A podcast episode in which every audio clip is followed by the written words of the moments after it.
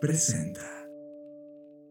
Bienvenidos a Conectando Puntos con Luis Armando Jiménez Bravo e Imelda Schaeffer. Bienvenidos a Conectando Puntos, el podcast en el que hablamos de economía, psicología, finanzas, sociología y básicamente cualquier área del conocimiento que nos ayude a tratar de entender este pequeño y loco mundo que llamamos sociedad. Conectando Puntos, un podcast de Black Creative Intelligence presentado por CESC Consultores.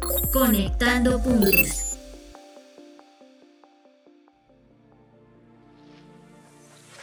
Bienvenidos queridos podescuchas a esta nueva emisión de Conectando Puntos.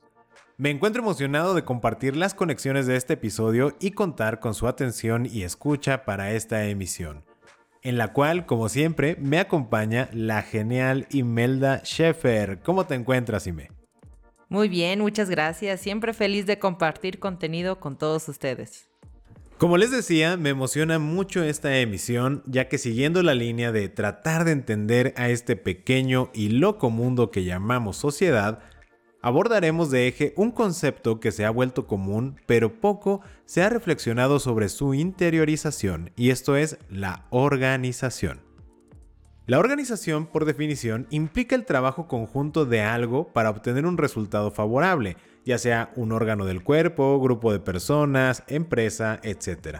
La palabra se ha vulgarizado al punto de que cualquier comunicación entre partes se denomine organización, llegando incluso a confundir una junta con organización.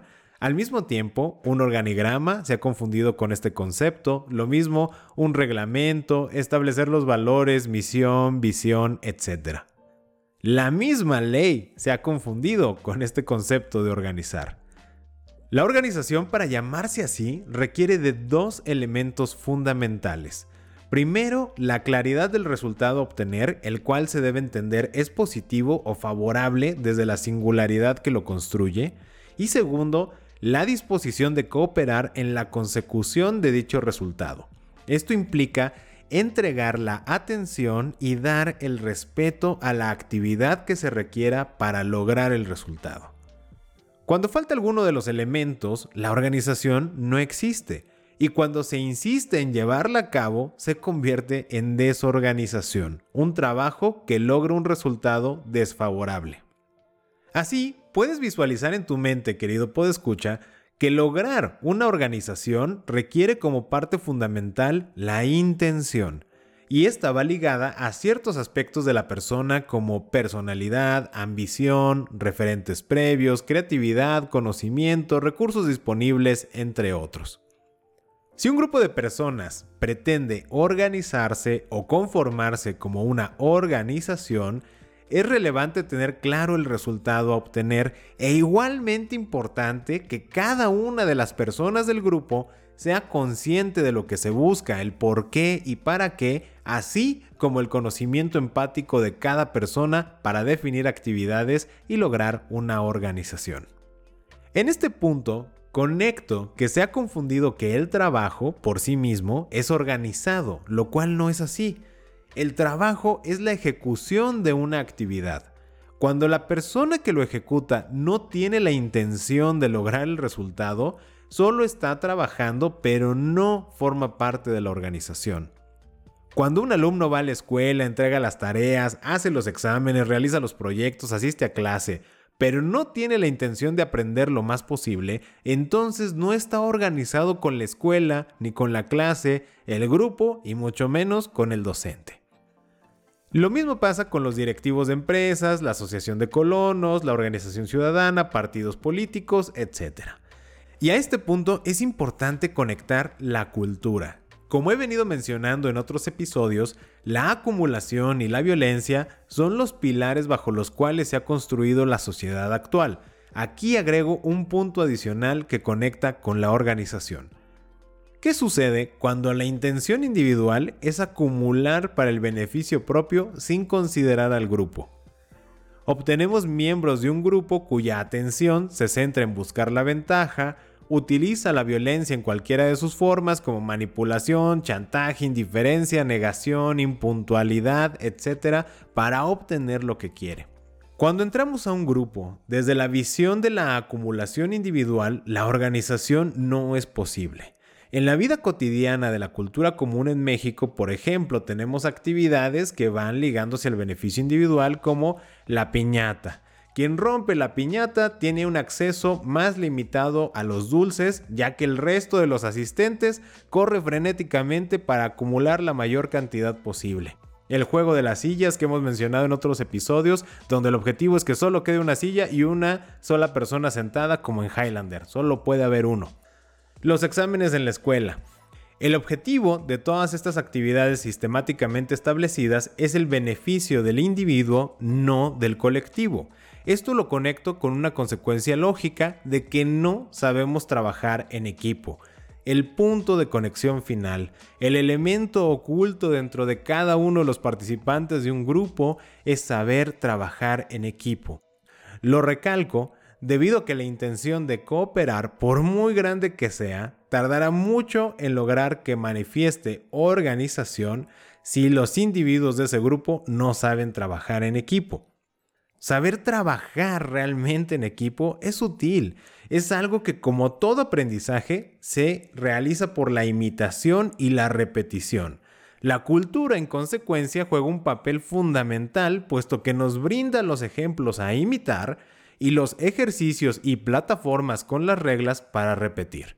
Por lo tanto, si la cultura no está basada en la cooperación, la organización no se eludirá constantemente.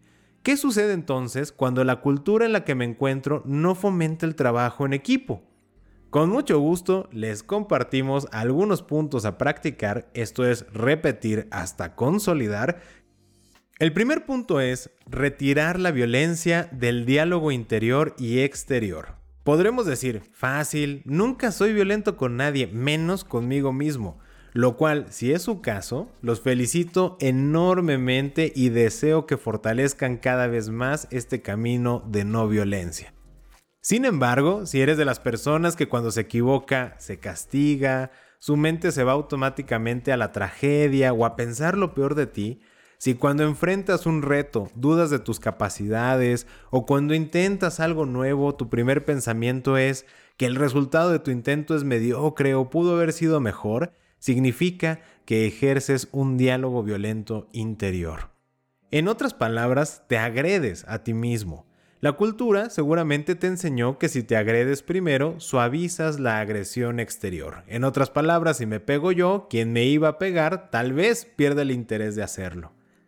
Esta dinámica nos conduce a mantenernos a la defensiva cuando interactuamos en un grupo, aun y cuando el grupo busque fomentar la comunicación, no ejerza violencia y favorezca una comunicación armoniosa, te costará trabajo expresarte por esa barrera defensiva aprendida del diálogo interior violento. Si tomas a varias personas con dicho diálogo interior y formas un grupo con ellas, les pides trabajar en equipo, el resultado será que inmediatamente busquen repartir el trabajo de manera más o menos equilibrada o basada en los conocimientos y habilidades de alguien o simplemente establecerán sus condiciones y aquellos a quienes les interese más cargarán con el trabajo de quienes no desean hacerlo. Estos no son ejemplos de trabajo en equipo, en consecuencia no existirá organización, falta la intención de cooperar aún y cuando el resultado es claro. En estos escenarios podemos notar que poco abonan o llegan a abonar las pláticas motivacionales, las dinámicas de integración o inclusive el liderazgo momentáneo. Pueden motivar e inclusive sembrar la semilla de la conciencia. No digo que no funcionen, solamente que no es el arreglo rápido que en ocasiones se llega a interpretar. El trabajo en equipo es un trabajo de repetición y de introspección también. El interior de cada uno de los individuos define en gran medida la dinámica del grupo. Esto lo hemos observado cuando al realizar un acompañamiento con una empresa, el primer paso que realizamos es un diagnóstico grafológico. Una herramienta que hemos pulido y desarrollado para agilizar esta visión interior en las organizaciones notamos que en los grupos de personas donde está más marcada la violencia en el diálogo interior, conformar una organización toma más tiempo y en algunos casos ni siquiera se concreta. Aprender a trabajar en equipo, recalco, inicia en el interior de cada uno. Al modificar el diálogo interior, transmutamos nuestra conversación con el exterior y esto conlleva al trabajo en equipo y la organización. ¿Cómo podemos modificar este diálogo interior? La terapia que típicamente recomiendo es de gran ayuda y además para comenzar a ser consciente de lo que busco sanar a través de la terapia, he descubierto que la siguiente pregunta facilita la conciencia. ¿Cómo reacciono ante el egoísmo, error, fallo, necedad y deficiencias de otros?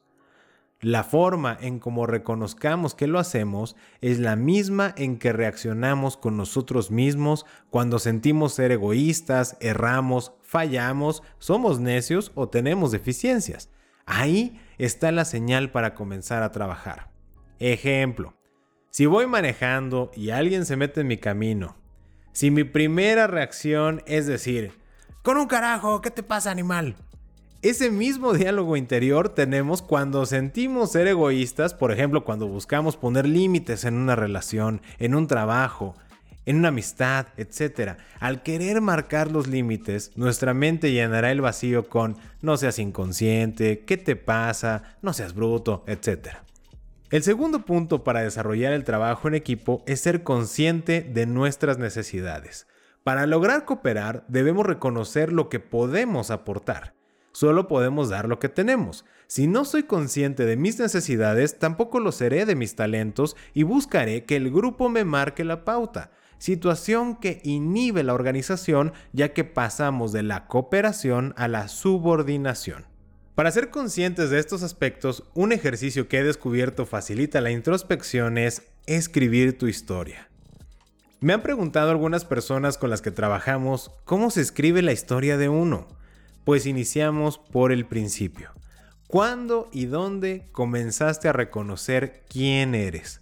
Para algunos inicia con las reuniones familiares, otros con la escuela, el primer trabajo, la primera relación afectiva, el primer viaje o uno de los viajes, etc.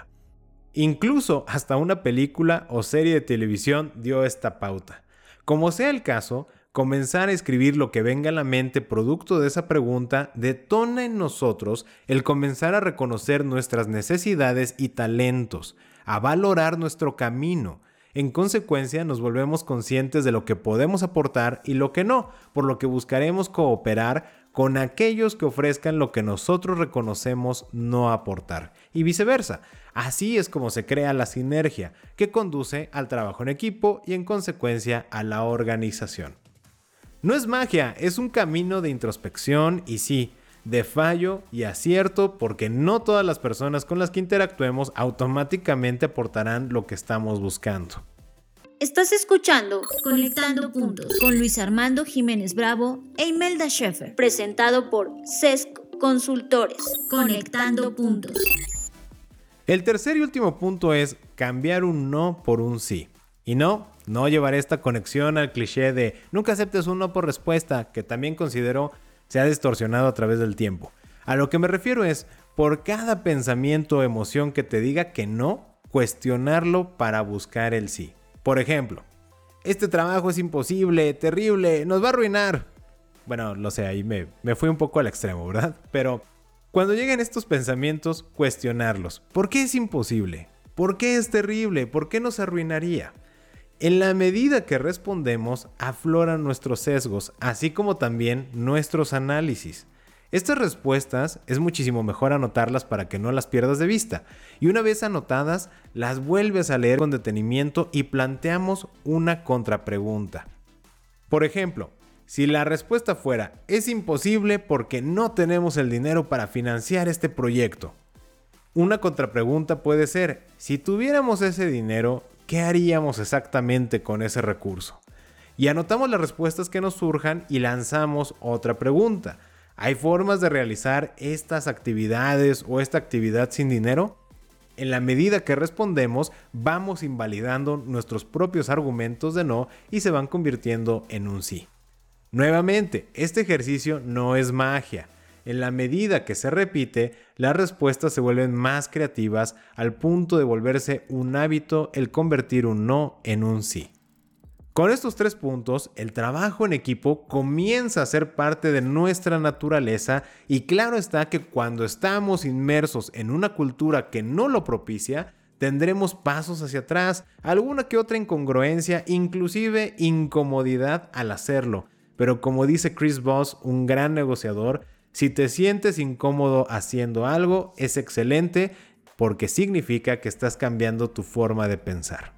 Las personas a nuestro alrededor que no estén en este camino les parecerá raro que pensemos diferente, pero en la medida que lo repitas podrán comenzar a imitarte y en consecuencia impactarás en la cultura de manera positiva facilitando el trabajo en equipo y la organización. Los dejo con esta reflexión, queridos amigos podescuchas, y para completar este episodio, nos vamos a nuestra sección Conexión al Mundo con la genial Imelda Schaefer. Conexión al Mundo. Las noticias que nos llamaron la atención en Conectando Puntos. Muchas gracias, Luis. Y hola de nuevo, queridos escuchas. En esta sección les voy a compartir la noticia sobre la creación de baterías flexibles y lavables. Ingenieros de la Universidad de Columbia Británica desarrollaron una batería impermeable y flexible.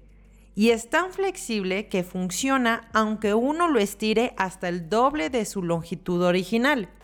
Y sigue funcionando después de una prueba de 39 ciclos de lavado.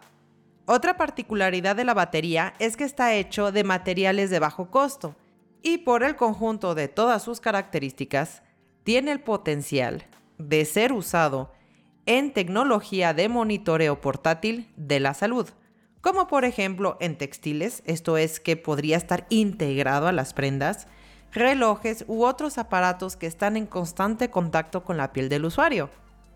La innovación que hicieron para poder superar los materiales rígidos que usualmente componen las baterías fue que el equipo de investigación molió los componentes primarios de dióxido de manganeso y zinc para luego incrustarlo en un polímero flexible y así formar láminas ultra finas. Y además, a estas láminas le incrustaron el mismo polímero gomoso para formar su capa impermeable. Decidí compartirles esta noticia porque nos da una señal de la visión del uso de la tecnología para mantener la calidad de vida de las personas con formas menos invasivas o limitantes por su movilidad además de abrir la posibilidad a muchos otros escenarios donde la medición de la salud es el eje de la conversación. Esperamos tus mensajes a través de nuestra página de Facebook arroba SESC Consultores. Esto es arroba SESC Consultores. O por correo electrónico a través de nuestra página de internet www.sesc.com.mx. Queridos podescuchas, valoramos enormemente su atención, comentarios y opiniones que les hayan detonado las reflexiones y datos de conexión al mundo que les compartimos. Los esperamos en la siguiente emisión de Conectando Puntos. Yo soy Luis Armando Jiménez Bravo. Y yo, Imelda Schaefer. Y los invitamos a que sigamos conectando. Escuchaste Conectando Puntos con Luis Armando Jiménez Bravo e Imelda Schaefer, presentado por CESC Consultores, un podcast de Black Creative Intelligence, conectando puntos.